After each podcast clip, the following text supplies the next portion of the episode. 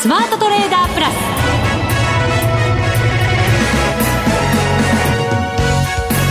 ス。全国のリスナーの皆さんこんにちは。内田まさです。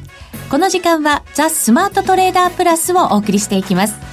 この方にご登場いただきましょう。国際テクニカルアナリスト福永博之さんです。こんにちは。よろしくお願いします。よろしくお願いします。はい、さて、日経平均123円73銭高、2万144円59銭で終わっています。はい、そうですね。はい。えー、まあ、あの、昨晩のニューヨーク市場でですね、えー、ダウが最高値、はい、はい、そして今日の東京マーケット今の内田さん伝えてくれましたように日経平均株価は123円高。そしてそしてトピックスがですね、はい、えっと1633.01ポイント。はい。プラス11.14ポイント。はい。で、えー、年初来高値更新と、はい、いうことになってまして、えー、トピックスの方はですねまあななぜかというとちょっと 声がありますけど順調に高値更新ということでまあ、本当にちょっと、まあ、今日の動きね朝方から見るとそんなに動くとは思えなかったんですけど、はい、なんかすごい状況でじわじわやっぱり上がってるんですよね。そうですね。トピックス、はい、なんと2年ぶりの高値ということなんですけれど、えーはい、日銀の金融政策決定会合が行われまして、はい、まあ、この辺りがちょっと時間的にはきっかけにもなって、うん、午後高値更新ということになったわけですよね。そうですよね。あのー、まあ、えー、お昼休みの間ちょうど10、まあ、僕はニュースで見たのは12時15、6分のところでしたけど、まあ、そこで現状維持というのが伝わってですね。ただ物価の2%目標先送りされちゃったそうなんですよね。2019年、うん、ねですから、まあ、流れとしてはあの緩和が続くというふうに見たんでしょうかね、まあ、プラスの捉え方をしたと、はい、そういうことですね。で、まあ、ドル円がちょっと上昇という流れになりましたので、まあ、朝方とやっぱりあの為替の居所が違ったのもひょっとすると株価のですねプラスに寄与したと。ただやっぱり足を引っ張ってる銘柄が東京市場特に日経平均採用銘柄の中に一つありますのでお。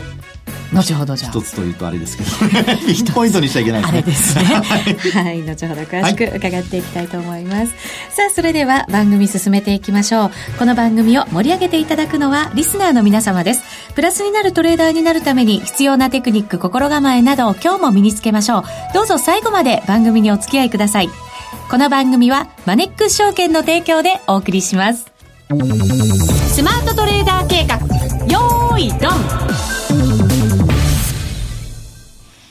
あ、それではまずはこのコーナーでは株式市場の動き分析していただきましょう。はい、日経平均先ほどお伝えした通りですが、2時22分に今日の高値2157円11銭をつけました。5番高値取ってくるっていうのもなかなか珍しいことですよね。本当ですね。久しぶりな感じですよね。はい。まあこれまでは、やはりあの朝高の後、徐々に伸び悩んで、で、陰線が、こう、形成されるっていうパターンが多かったんですよね。だからね、午前中買っても、はい、なかなかやっぱり株価が上がってくれないから、はい、じゃあもう手締まっちゃおうっていう動きが出てるなんていう話をね。そうですね。はい、伺ってきましたけれども。えー、ですからまあ、あの、上値の重たさがちょっとやっぱり嫌気されるような展開で、えー、ここまで来てたわけですけど、はい。あの、先ほどもお伝えしましたように、トピックスはそれでも、あの、ザラバ中の高値を更新したりだとか、まあ、今日は特にあの、もうザラバも、それから終値ベースも両方ちょっと更新してますけどね、まあ、それだけこう強い動きになってきているっていうところなんですが、まあ、その今日のまあ特徴として見てみると、なんと33業種中ですよ。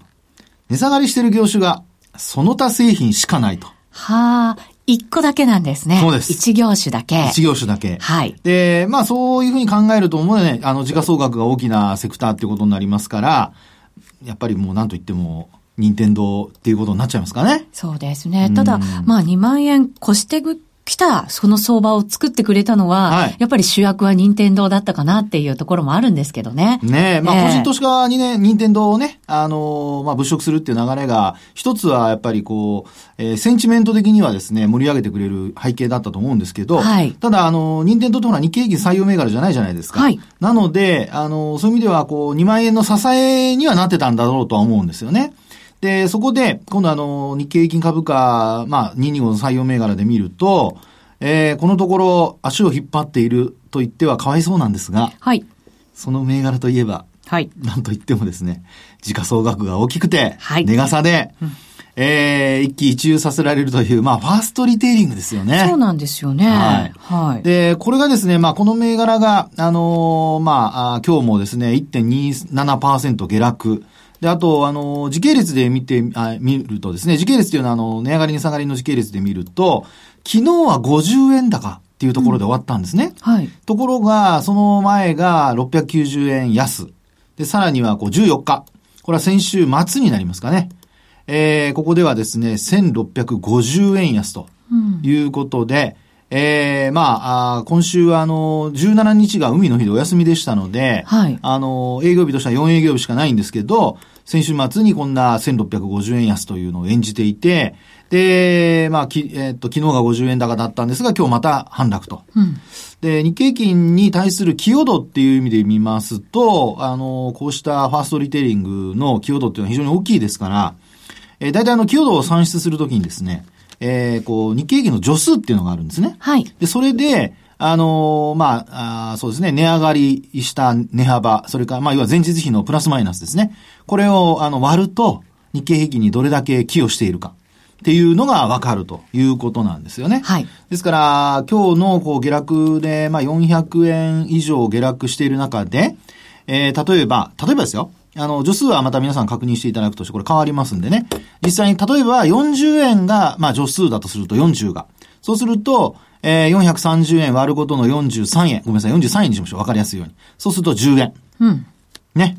で、えー、10円の、これマイナスで終わってますので、マイナス寄与度っていうことになるわけですね。はい。ですから日経平均株価を10円押し下げたというのが、これが、あの、その、まあ、解説っぽく言うとそういうふうになるわけですね。はい。はい。で、こうやって見ていくとですね、今日もそのトピック、えー、日経平均の、まあ、年初来高値を阻んだ一つの要因としてはですね、このファーストリテイリングの、えー、まあ実際には多分24、5円だと思いますので、十数円、まあ20円までは届かないものの十数円の値下がり企業があったと。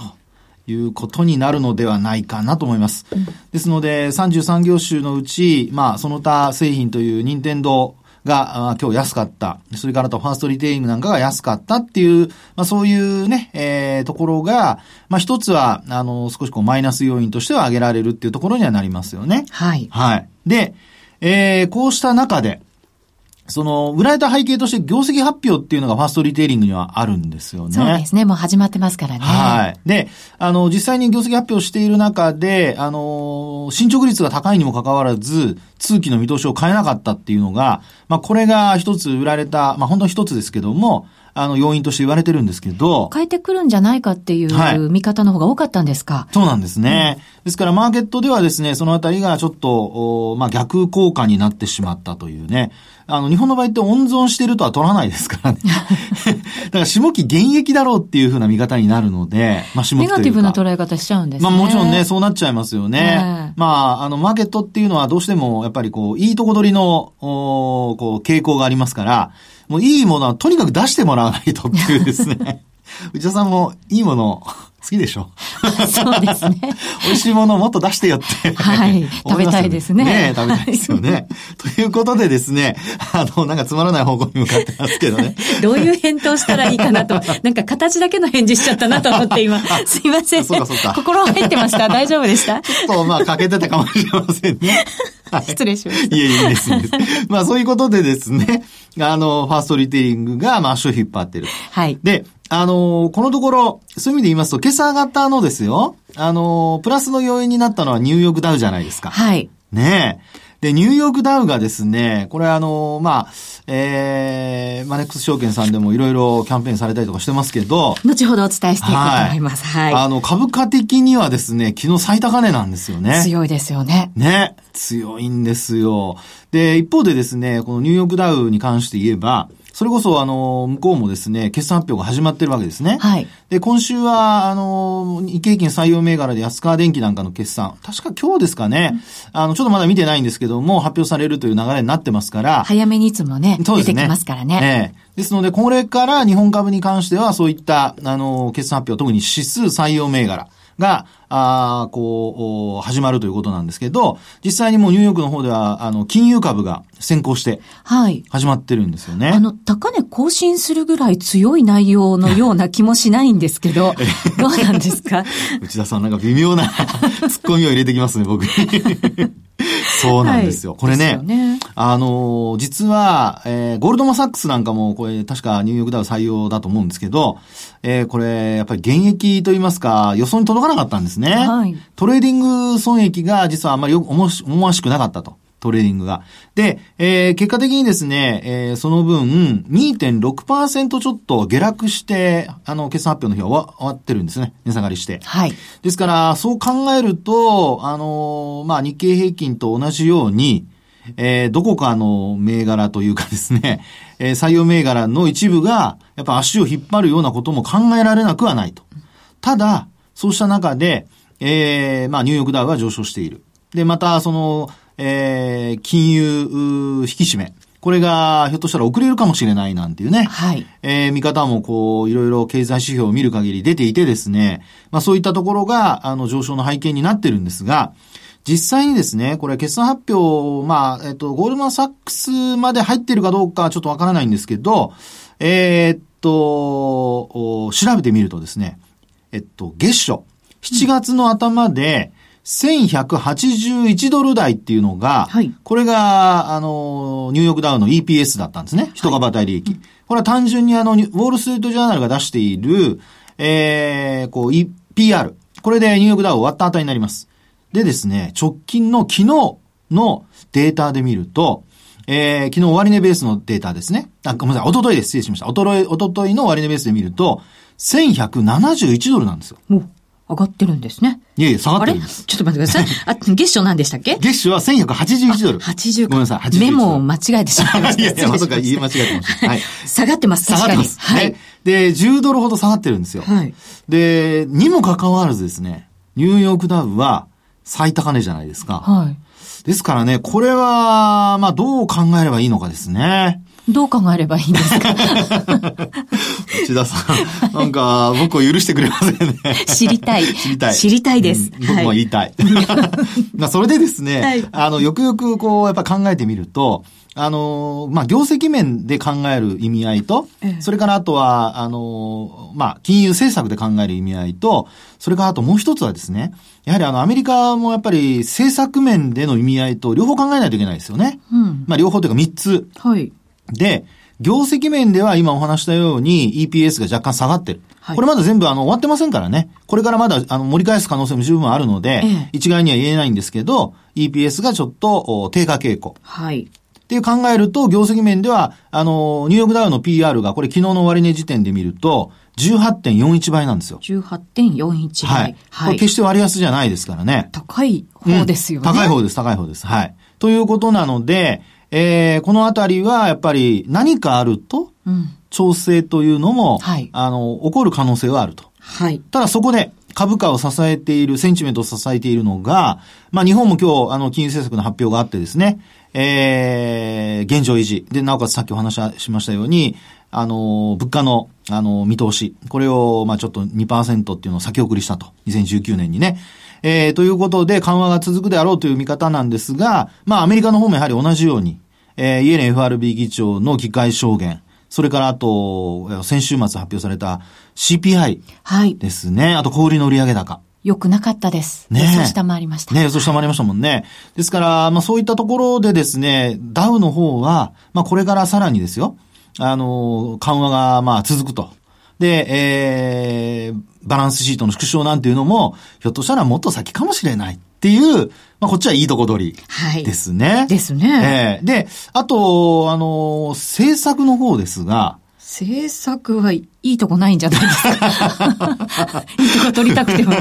トランプさん聞いてるちょっと僕もなんかノリノリになってきましたけど、すいません。楽しそうですね、なんか福永さん。いや、本当ね、トランプさんに聞かせてやりたい。本当に。これね、共和党のですね、まあ、あの、えっ、と、今月末から、確か、あの、えー、議会はですね、夏休みに入ると。ただ、なんか延長するとかって話も出てるようなので。ちらほら、はい。はい。ですから、まあ、はっきりとはまたね、あの、情報は皆さん、あの、最新のニュースをご覧いただきたいんですけど、まあ、実際のところ、あの、夏休み前にですね、えー、いわゆるそのトランプ政策の目玉と言われた、えー、まあ、インフラ整備、減税。で、この二つの財源確保のためにですね、オバマケアを、まあ、廃案にすると言っていたのが、まあ、実際にその廃案にするっていう一番ハードルの低いところでですね、はい。止まってると。そうなんですよ。またダメでした。ねえ。ですからもうほぼ絶望的な状況に、まあ、あの、夏休みの前に決めるっていうのは絶望的と。いう流れになってますから。年内大丈夫なのかしら ね。どうなんでしょう。さん聞いてることになりますけど、はい、あの、本当にですね、そういう意味では、今3つ見ましょうって話をしたじゃないですか。えー、で、そうやって見ると1つしかいいとこないんですよ。金融面。金融面のみ。はい。ね。ですから、まあ、ニューヨークダウンに関しては、もちろん、あの、業績がこれからどうなっていくかっていうところで変わるんですけど、その、プラスアルファ要因として、これから変化するかもしれないっていうのが、あの、目先でですよ。ここ1ヶ月間先ぐらいのところで、ええー、まあ、あの、変わりそうなのが、業績。はい。で、金融政策はもう、あの、7月の FOMC が、えー、25日、26日ですかね。今月末のところでありますけども、まあ、ほぼ変わらないだろうと。そして、あと政策面でも、ちょっとこう、足踏みした状態が続いているとなると、まあ、今のところはやっぱ業績に対する期待が、あの、残ってるっていう段階なんでしょうね。うですから、日本企業も、あの、これから決算発表がどんどん進んできますが、えー、これ、やっぱり指数を見る上でですね、両方とも、日経平均はまだ14倍台の前半ですから、あの、ニューヨークダウとは異なるんですけど、えー、そういった面をですね、やっぱり業績の面を今後は、もっともっとこれまで以上に、やっぱ見ていく、はい、あの、重視して、えー、吟味していく必要があるのではないかというふうに、えー、マーケットを傾きつつあると思いますので、まあ、そのあたりちょっと要注意ですよね。そうですね。はい、トピックス高値更新してきてね、番組、ね、あの楽しい雰囲気ではお伝えしてるんですが、そうですあくまでも中身は慎重になってくださいよという注意を促させていただきます。はい、ありがとうございます。さて、ここで今アメリカ株の話も出ましたが、もしかしたら大きな変化を、この後に起きる可能性も秘めていると。続く可能性ももちろんありますけどね。そうなんですよね。はい、なのでですね、その米国株に関してのキャンペーンをお伝えしていこうかと思います。マネックス証券では、米国株取引のキャンペーンを現在実施中でございます。現役ファンドマネージャー石原淳さんが出演される、米国株の魅力やトレード手法を収録した DVD、石原淳の今やるべき米国株と勝つためのトレード手法、これ非売品なんですが、はい、この DVD をプレゼントするキャンペーンでございます。うん、キャンペーン期間中に米国株を1回以上お取引されたお客様の中から抽選で500名様にドーンとプレゼントさせていただきます。はい、ただしエントリーが必要なので、こちらはあの注意をいただきたいなと思います。で、抽選に残念ながら漏れてしまったという方にもですね、はい、石原さんのオリジナルインジケーターを、はい、こちらもエントリーされた方全員にプレゼントさせていただきますので、ぜひ振るってご応募ください。はい、えっ、ー、と、締め切りが8月末までね、やってますので、うん、こちらもご注意いただきながら、はい、ぜひ詳細番組ホームページ、はい、えー、マネックス証券のホームページから、はい、はい、ご確認をいただきたいなと思います。いろいろあっていいですね。そうですね。はい。はい。マネックス証券のホームページご覧ください。日本株投資をお楽しみの皆様。今、新大統領が誕生し、注目のアメリカへ投資してみませんか？米国株に興味はあるけど、英語だし、知らない企業も多いし、なんだか難しそうだなと思っている方。実はそうではありません。米国株は1株から購入可能。株価は100ドル以下の銘柄が多く、1万円もあれば、あなたもアメリカ企業の株主に。少額から投資でき、始めやすいのが米国株の特徴なんです。多くの企業では、配当は3ヶ月ごとに支払われ、配当金をもらえる楽しみがたくさん。最近は日本でもサービス展開しているアメリカ企業が増えており、日本人にも身近になったことで、米国株投資を始める方が増えています。マネックス証券の米国株取引サービスはお得がたくさん。手数料は業界最安水準。特定口座にも対応。取扱銘柄数はオンライン業界最多の3000銘柄超。さらにさらに、米国株を初めてお取引されるお客様には、最初の20日間限定で、取引手数料を最大3万円までキャッシュバック。米国株なら、マネックス証券。今すぐ、マネックス証券、米国株で検索。当社が扱う商品などには、価格変動などにより元本損失、元本超過損が生じる恐れがあります。投資にあたっては、契約締結前交付書面などを必ずお読みください。マネックス証券株式会社、金融商品取引業者、関東財務局長金賞第165号。ザ・スマートトレーダープラス。今週のハイライト。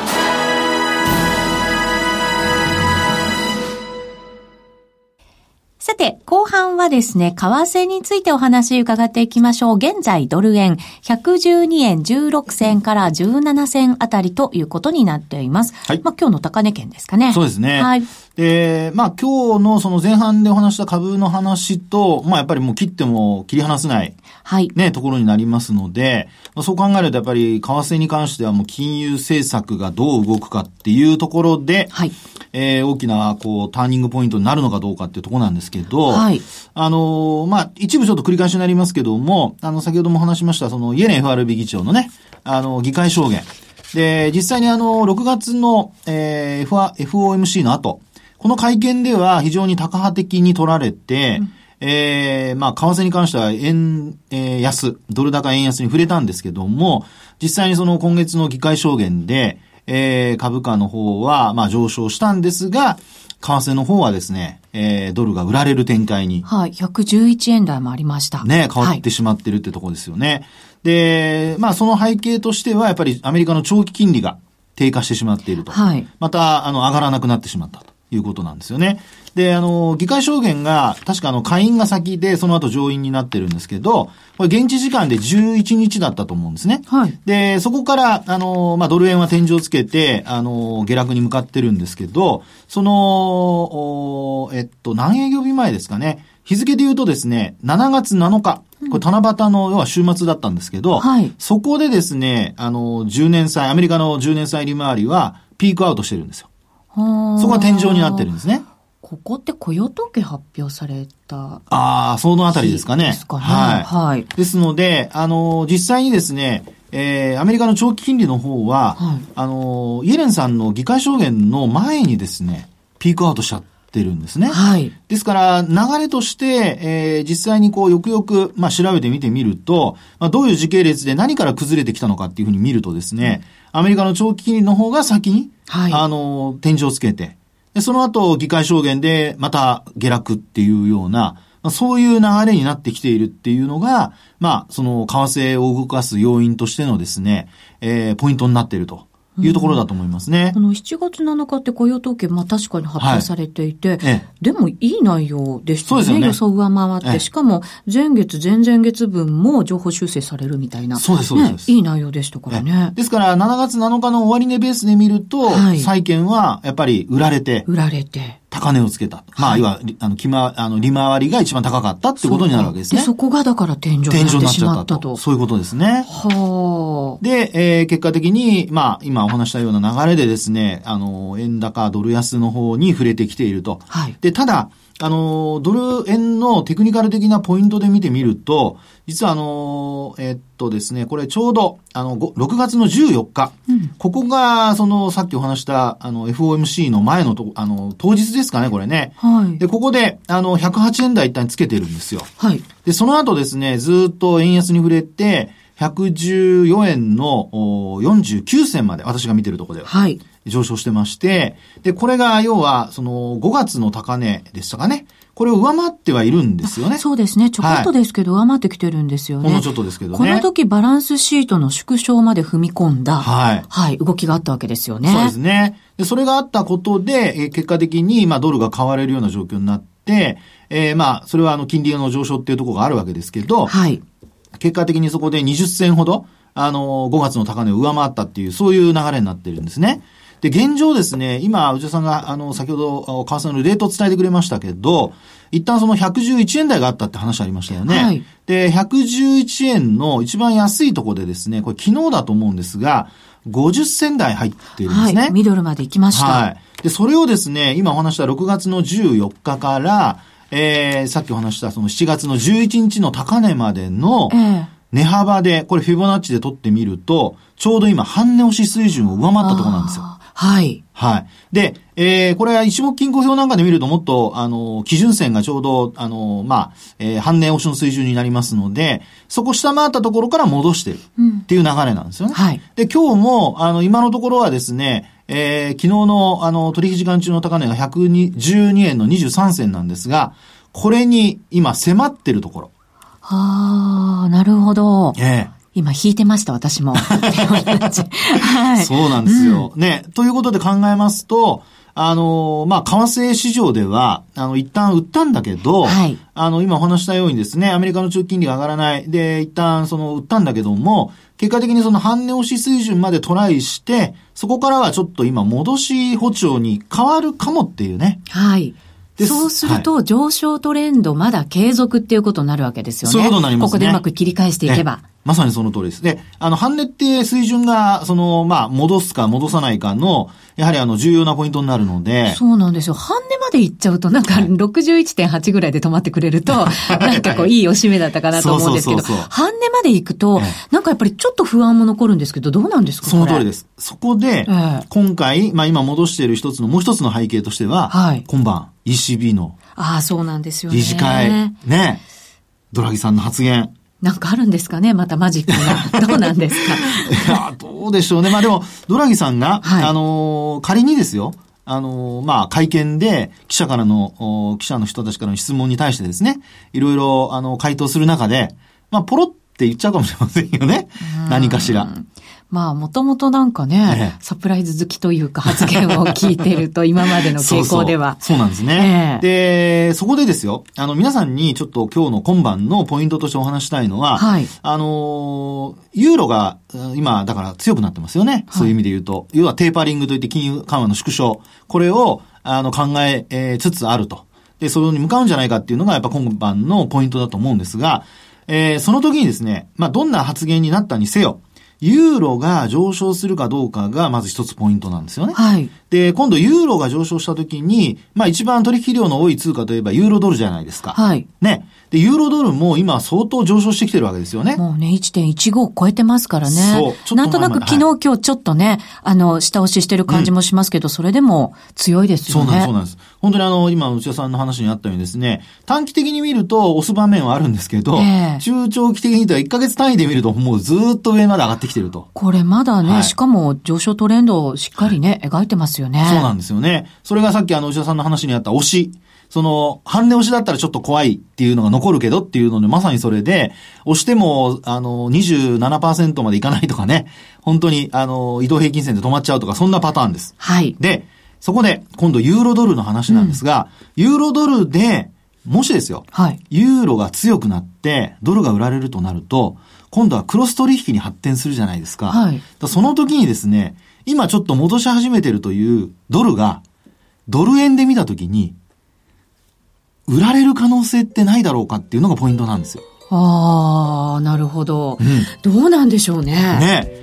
そうなると、今の流れが変わってしまう可能性もあるので、こういう、あの、ドル円で見た時のですよ。はい。なので、今晩の ECB の理事会は、そういったところ、為替の取引、特にユーロと円でされてる方とかね、えー、あるいはユーロドルでされてる方、ドル円でされてる方は、ちょっとこう注目ということになると思います。はい、そうですね。はい。サプライズがあるのかないのか、またその発言がどんなふうにユーロドルに影響してそれがどのようにドル円に波及してくるのか、はい、っていうところですね、ね、いよいよ今晩今晩。ECB の理事会でございます。さてそろそろお別れのお時間となりました。ここまでのお相手は福永博之と内田まさでお送りしました。それでは皆さんまた来週この番組はマネックス証券の提供でお送りしました。